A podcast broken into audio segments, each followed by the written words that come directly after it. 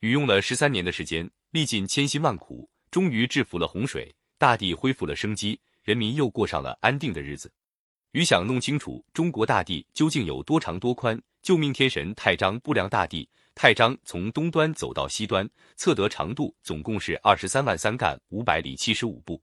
禹又命天神树亥从北端走到南端，测得的长度也是二十三万三干五百里七十五步。一步不多，一步不少。原来我们中华民族居住的这块土地，在禹的时代竟是方方正正的，